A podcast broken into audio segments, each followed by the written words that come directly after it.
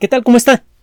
Le damos la bienvenida a El explicador de Enrique Ganem y María de Los Ángeles Aranda. Probablemente el fenómeno más extraño del universo conocido es la vida. El que la materia del universo, por sus propias reglas, sin necesidad de apelar a alguna intervención extranatural, pueda organizarse para integrar un ser vivo es algo extraordinario. La cantidad de condiciones que se necesitan para que esto ocurra parece ser muy grande. Y eh, cuando menos inicialmente la vida es un fenómeno frágil. Pero al cabo de poco tiempo de evolución, la vida se va organizando de manera que se vuelve prácticamente imposible de erradicar. Piensa en nuestro planeta la cantidad de vida que hay en nuestro planeta medida en toneladas de materia viva es eh, por el momento incalculable. Pero se cree que una fracción muy alta, quizá más del 80%, le pertenece a bacterias que viven no solamente en la superficie, en lagos, en fondos lodosos, etcétera, etcétera, sino también dentro de la roca misma. Es probable que cuando el Sol empiece a crecer, acabe por comerse a la Tierra y no sabemos si la Tierra quedará evaporada como consecuencia de esto o no. Si la Tierra llega a sobrevivir a la expansión que va a experimentar el Sol dentro de 4.500 millones de años y que durará quizá unos pocos centenares de miles de años, después de eso el Sol se empezará a ser pequeño, pequeño, pequeño hasta ser más pequeño que la Tierra, no sabemos si la Tierra se va, se va a evaporar o no después de eso, pero es probable que no, que quede un residuo requemado que todavía podría tener vida por miles de millones de años más. Si existen bacterias debajo de la superficie de la Tierra, y sabemos que existen incluso a varios kilómetros de profundidad, uno podría imaginar circunstancias en eh, la Tierra del futuro en donde las bacterias podrían mantenerse con vida a muchos kilómetros debajo de la superficie aisladas de la tormenta de gas supercaliente que va a azotar a nuestro planeta. Y eh, estas bacterias seguirían obteniendo lo que necesitan para vivir de las rocas mismas agua, nutrientes y energía.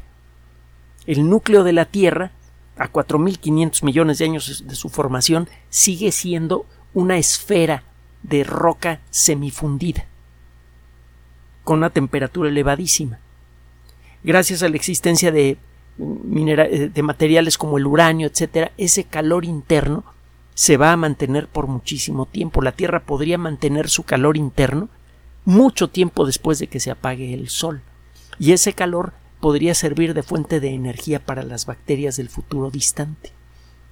De hecho, visto desde esta perspectiva, la vida en la Tierra podría durar tanto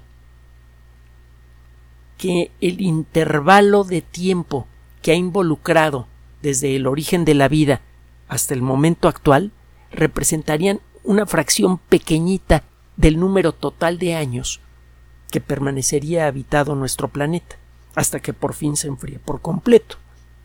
es una perspectiva extraordinaria. La vida efectivamente una vez que aparece se vuelve muy difícil de erradicar. Conocemos organismos que son capaces de soportar temperaturas de casi 200 grados centígrados. Hay bacterias que viven en estas eh, fuentes de agua supercaliente que vienen del, del manto de la Tierra y que forman unas cosas que parecen como chimeneas debajo del agua. Seguramente usted ha visto videos de esto. Esa agua sale con una temperatura muy superior a, la temperatura de ebullición en la superficie terrestre, como la presión del agua es tan grande, a gran profundidad, el agua no hierve a 100 grados centígrados. Es agua supercaliente cargada con minerales que se condensan inmediatamente al, al, entrar en contacto con el agua fría. Por eso se ve esta cosa que parece como humo. Es esa agua caliente cargada con minerales sirve de fuente de energía y fuente de alimento a bacterias que apenas empezamos a conocer hace pocas décadas. Hay bacterias que son capaces de soportar ambientes radioactivos extremos, lo hemos comentado en otras ocasiones. Vamos a brincar ahorita a Mercurio. Mercurio se encuentra a una distancia promedio de aproximadamente 88 millones de kilómetros de distancia del Sol. Eh, si aquí en la Tierra el Sol puede poner a la vida de cabeza, simplemente piense en, las condiciones que existen en algunos desiertos. Imagínese un Sol que deposita 10 veces más energía por metro cuadrado. Eh, algunos materiales, por ejemplo, el estaño, se fundiría y fluiría como, como río. Tendremos ríos de estaño en la superficie de la Tierra. Esa temperatura brutal que permitiría eh, que en el ecuador de, nuestro planeta la temperatura llegara a ser de varios centenares de grados centígrados, seguramente debería acabar con toda la vida en la Tierra. Mercurio tiene eh, varias condiciones que al principio lo hacían prácticamente desechable para la astrobiología. No tiene atmósfera. Se encuentra a una distancia muy, muy pequeña del Sol y su ritmo de rotación alrededor de su eje es muy bajo. A Mercurio le toma 88 días darle la vuelta al Sol y le toma 56 días girar sobre su eje. Si echa usted números, verá que por cada tres días mercurianos transcurren dos años mercurianos. Esto tiene varias consecuencias. Por ejemplo, en ciertos puntos de Mercurio, Ah, me falta comentarle que eh, la órbita de Mercurio es la más elíptica de todos los planetas. La velocidad con la que Mercurio se mueve alrededor del Sol varía mucho a lo largo de su año. Esta mezcla de circunstancias produce un resultado extraño, único. Si usted se para en algunos puntos de Mercurio, usted ve que el Sol sale, sube poco a poco sobre el horizonte, luego se detiene y luego se regresa y se vuelve a poner y luego vuelve a salir. Mercurio tiene eh, dobles amaneceres y dobles atardeceres. El Sol se mueve muy lentamente por el cielo, y eso significa que la superficie de Mercurio, por momentos, se calienta mucho. Durante muchos días el Sol brilla en cualquier punto de la superficie de Mercurio, y luego durante un buen tiempo lo único que hay es el frío del espacio interplanetario. Las temperaturas en la superficie de Mercurio son verdaderamente extremas. Usted puede encontrar temperaturas de 400 en el Ecuador de 427 grados centígrados, la máxima, y la mínima de 173 grados centígrados bajo cero. Sin atmósfera, sometido a la tremenda radiación del Sol, y con radiación no me refiero nada más a la luz. Recuerde que del Sol emana un viento continuo hecho de átomos despedazados, protones, electrones. Eso colectivamente le llamamos radioactividad. Vivir en la superficie de Mercurio implica estar bañado continuamente por partículas radioactivas, por grandes cantidades de partículas radioactivas parece ser uno de los lugares más imposibles para la vida. Bueno, acuérdese lo que le, dije primero, la vida una vez que aparece sorprendentemente aguantadora. Hay bacterias que pueden soportar un ambiente mucho más radioactivo que el que existe en la superficie de Mercurio. Hemos hablado del Deinococcus radiodurans en alguna ocasión. Es una de las muchas especies de bacterias que son capaces de soportar ambientes radioactivos extremos. Bueno, eh, Mercurio tuvo un satélite natural, la sonda espacial Mensajero, Messenger, que permaneció en órbita de ese planeta durante varios años, cinco años. La sonda ya fue retirada, se le dio la orden de chocar contra la superficie de Mercurio para no convertirse en basura espacial que pudiera estorbar otras misiones. Y por cierto, hay otra misión en camino, la Bepi Colombo, Hemos hablado de ella en otras ocasiones. Esta sonda automática entrará en órbita de Mercurio y continuará el trabajo realizado por la Messenger. Messenger eh, generó el, mapa más detallado que tenemos de la superficie de Mercurio, que es de altísima calidad. También realizó algunas mediciones remotas, hemos platicado cómo se hace esto, de la composición química general de la superficie de Mercurio. Los datos generados por la Messenger, como también lo hemos comentado en otras ocasiones, son muchísimos. Envía una cantidad vastísima de información a la Tierra. Y esa información se encuentra disponible en formato digital para investigadores de todo el mundo. Incluso si es usted un aficionado y sabe lo que está haciendo, en principio puede tener acceso a los datos de la Messenger y ver qué, qué conclusiones puede usted sacar de ellos. Bueno, esto significa que los datos generados por una sonda automática pueden seguir rindiendo frutos muchos años después de que la sonda dejó de operar. Hemos eh, presentado ya muchísimos ejemplos de este y de esto y ahí le va otro acaba de aparecer un trabajo en el Planetary Science Journal, la revista de ciencia planetaria. Es una organización, bueno, eh, esta revista, perdón, es ah, desde luego una revista de gran prestigio. Hemos mencionado antes esta revista en otras ocasiones. Y en esta ocasión, un ah, grupo de investigadores, un grupo nutrido de investigadores, debe ser alrededor de una docena de ellos, presenta un trabajo basándose en los datos de la Messenger. En la Unión Astronómica Internacional es la organización encargada, entre otras cosas, de la nomenclatura del cielo. Es la organización que bautiza, por ejemplo, las montañas y los cráteres en la Luna y en cualquier otro objeto celeste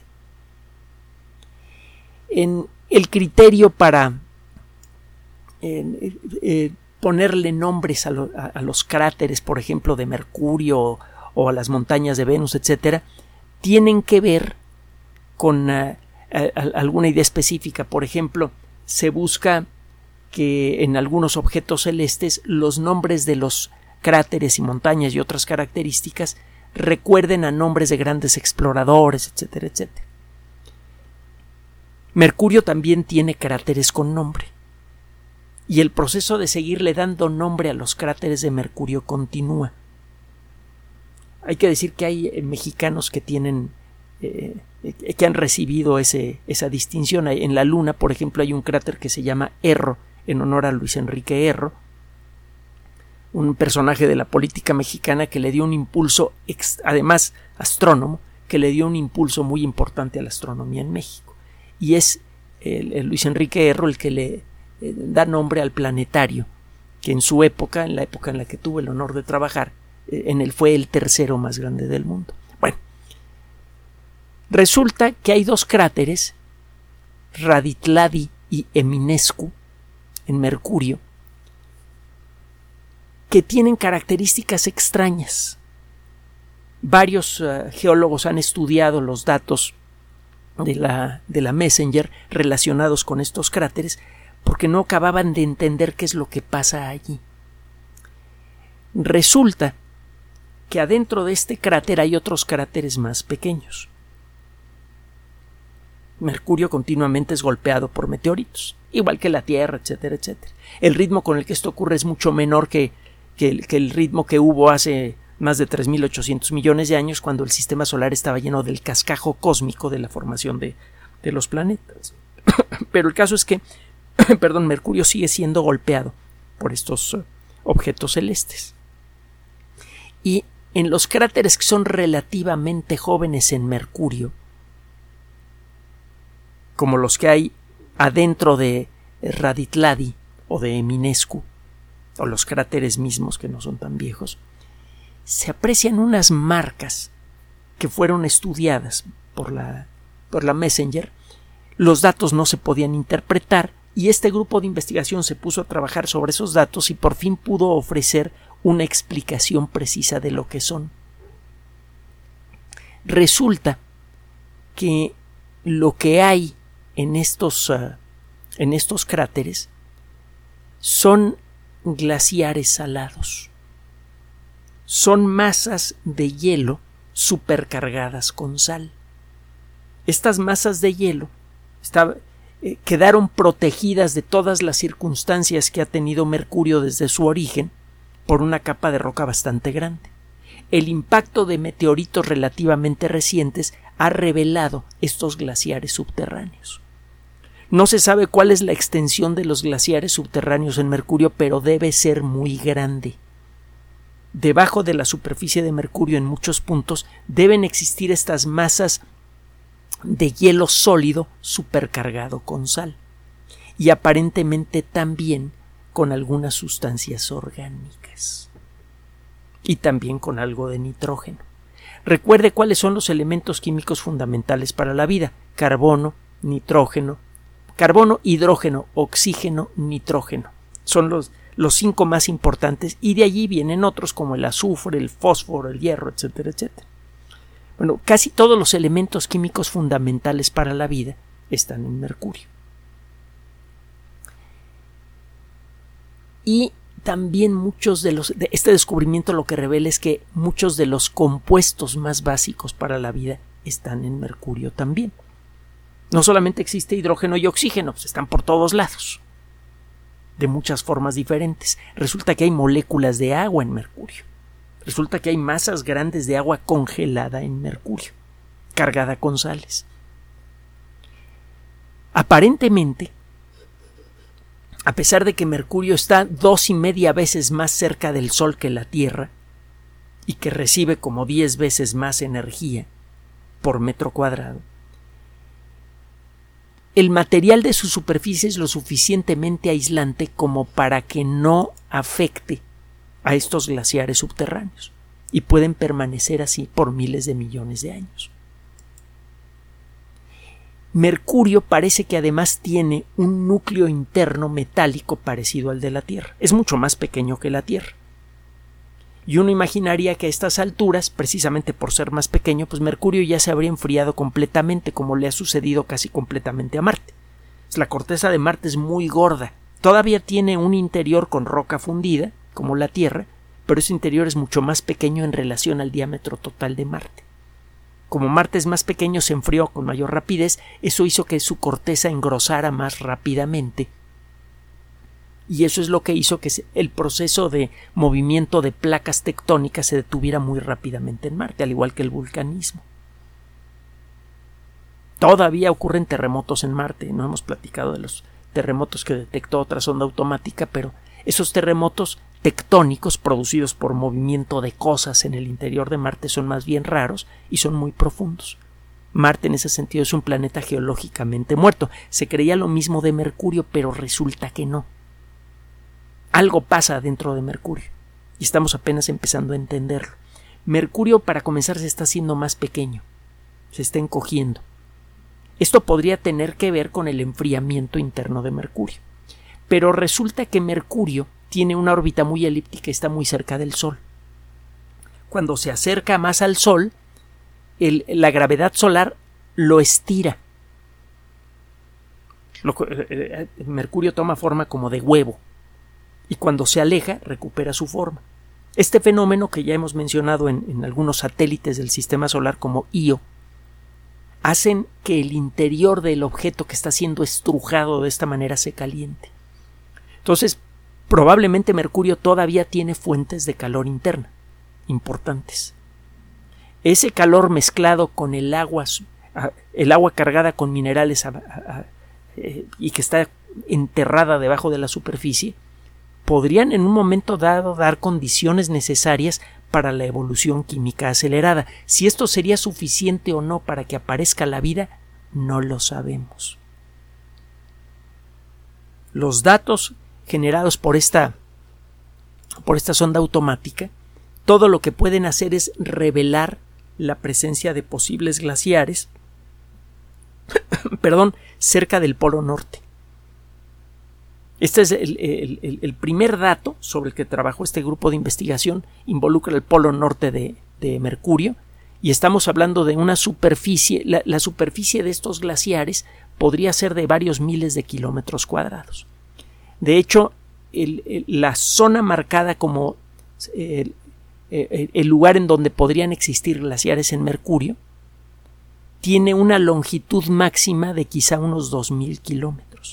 No estamos hablando de glaciares aislados. Estamos hablando de zonas vastas con agua congelada cargada con minerales y con un montón de sustancias eh, químicas que podrían ser precursoras de las sustancias orgánicas de la vida. Este trabajo obviamente no puede revelar si en Mercurio apareció la vida o no, probablemente no. Pero lo que sí revela es que el proceso de evolución química previo a la vida se puede dar aunque sea de manera incompleta incluso en los ambientes más hostiles. Esa conclusión sí que la podemos obtener de este trabajo. Que en cualquier rinconcito del universo en donde existan las condiciones más básicas necesarias para la evolución química, esta evolución comienza. Como no sabemos qué tan, qué tan rápida fue la evolución química previa al origen de la vida, y como todavía no sabemos eh, tampoco qué condiciones específicas se necesitan para la aparición de vida, no podemos saber si en Mercurio apareció vida o no. Pero lo que sí podemos decir es que cuando menos en, en, la etapa temprana de su historia, Mercurio tuvo las condiciones mínimas básicas para que se iniciara la evolución química previa a la vida. Esto hace que de nuevo Mercurio sea de gran interés para eh, los astrobiólogos. Esto eh, sugiere nuevas perspectivas sobre la frecuencia con la que la vida aparece en otros lugares del universo y ofrece también un escenario digno de una buena novela de ciencia ficción. Quién sabe, igual alguno de ustedes hasta la escribe. Estamos acostumbrados a pensar que la historia de la, de la vida en la Tierra, que la historia interesante del sistema solar transcurre mientras el Sol vive. El Sol va a mantener una estabilidad relativa durante nueve mil millones de años. Digo relativa porque se ha ido calentando lentamente y se sigue calentando lentamente. Mucho antes de que el Sol eh, pierda el control de sus reacciones nucleares internas, algo que sucederá dentro de 4.500 millones de años aproximadamente y que va a hacer que el Sol se hinche y crezca mucho quizá hasta llegar a la altura de la órbita de Marte, no lo tenemos muy claro, será imposible que exista vida en la superficie de la Tierra. La temperatura promedio eh, de, de, todo el planeta subirá más allá de los 60 o 70 grados centígrados y los océanos se van a evaporar, etcétera, etcétera. Esto parece señalar el fin de la vida en la Tierra y el fin de la vida en el sistema solar. Pero ¿sabe qué? A lo mejor toda esa dilatadísima historia de nueve mil millones de años desde la formación del Sol hasta el momento en el que el Sol muera, van a representar apenas una pequeña fracción de la historia de la vida en el sistema solar. Porque por lo que le comentaba al principio, la vida en la Tierra podría permanecer vigente mucho tiempo después de que el Sol se apague en el interior de nuestro planeta. También hay otra cosa que considerar. Cuando el Sol muera, lo que va a quedar en el centro del sistema solar es un objeto ultracomprimido que va a emitir una radiación muy intensa por muchísimo tiempo. Este objeto va eh, no es exactamente una enana blanca, las enanas blancas son estrellas un poco más grandes que nuestro Sol, pero bueno, es un, un corazón estelar en donde ya no ocurren reacciones termonucleares, pero está tan caliente que va a seguir emitiendo una cantidad de luz y de calor sustanciales por muchísimo tiempo. Eso podría incluso devolverle la vida a la superficie de la Tierra después de que el Sol se apague. Y a muchos kilómetros debajo del suelo, en nuestro planeta, en Mercurio, y vaya usted a saber en dónde más, la vida podría mantenerse y evolucionar por una cantidad de tiempo difícil de calcular, pero que seguramente sería mucho mayor que el número total de años que, eh, transcurrirían con el Sol encendido. Déjeme ponérselo más claro. El, Sol va a durar nueve mil millones de años. Las circunstancias que quizá podrían permitir la existencia de vida, aunque sea microscópica, debajo del suelo en la Tierra o incluso en Mercurio, podrían durar quizá docenas o centenares de miles de millones de años.